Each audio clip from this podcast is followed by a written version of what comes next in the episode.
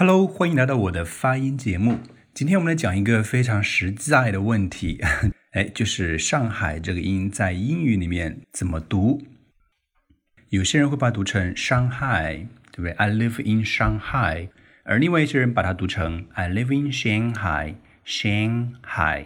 嗯，哪一个才是准确的读法呢？答案就是都是准确的。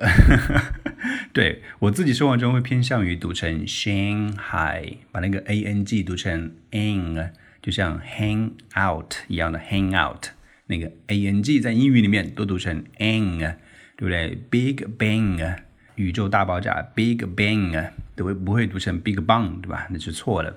英语里面的 a n g 是这样读的 n，因此呢，我一贯把它读成 Shanghai，Shanghai。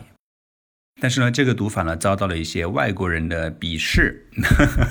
对我，我记得很生动啊，就是有一个老外啊，听到我说“咸海”，然后眉毛一皱，然后说“呃，咸海”，然后就是那种带种讽刺的感觉啊。当然是好朋友开玩笑，带着一点讽刺说：“啊，干嘛要这样子装十三呢？”那我的原则是，如果你是一个英语学习者，对不对？你在学英语呢，你可以把它读成“咸海”，咸海。啊，因为你是在学这个语言，所以你尽量用这个语言里面的发音来读它，所以读成 Shanghai，Shanghai。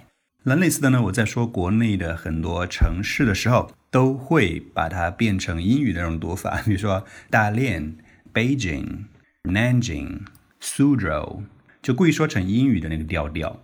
但是如果你是一个外国人的话，在说上海的时候呢，你不要读成 Shanghai，呃，显得就有点生分了。我呢就特别喜欢听老外说上海的时候读成 Shanghai，Life in Shanghai，对不对？如果他读成 Life in Shanghai，那我就觉得哦，这个人好生分呐，对不对？你在上海生活，竟然还把它读成英语的读法，入乡随俗。好了，我的原则呢就是这样子的。如果你是在学英语呢，就按照英语的方式来读它 Shanghai。那如果你是外国人在中国生活，你应该入乡随俗，按照中文的读法读上海。这样子会更容易得到本土人士的好感。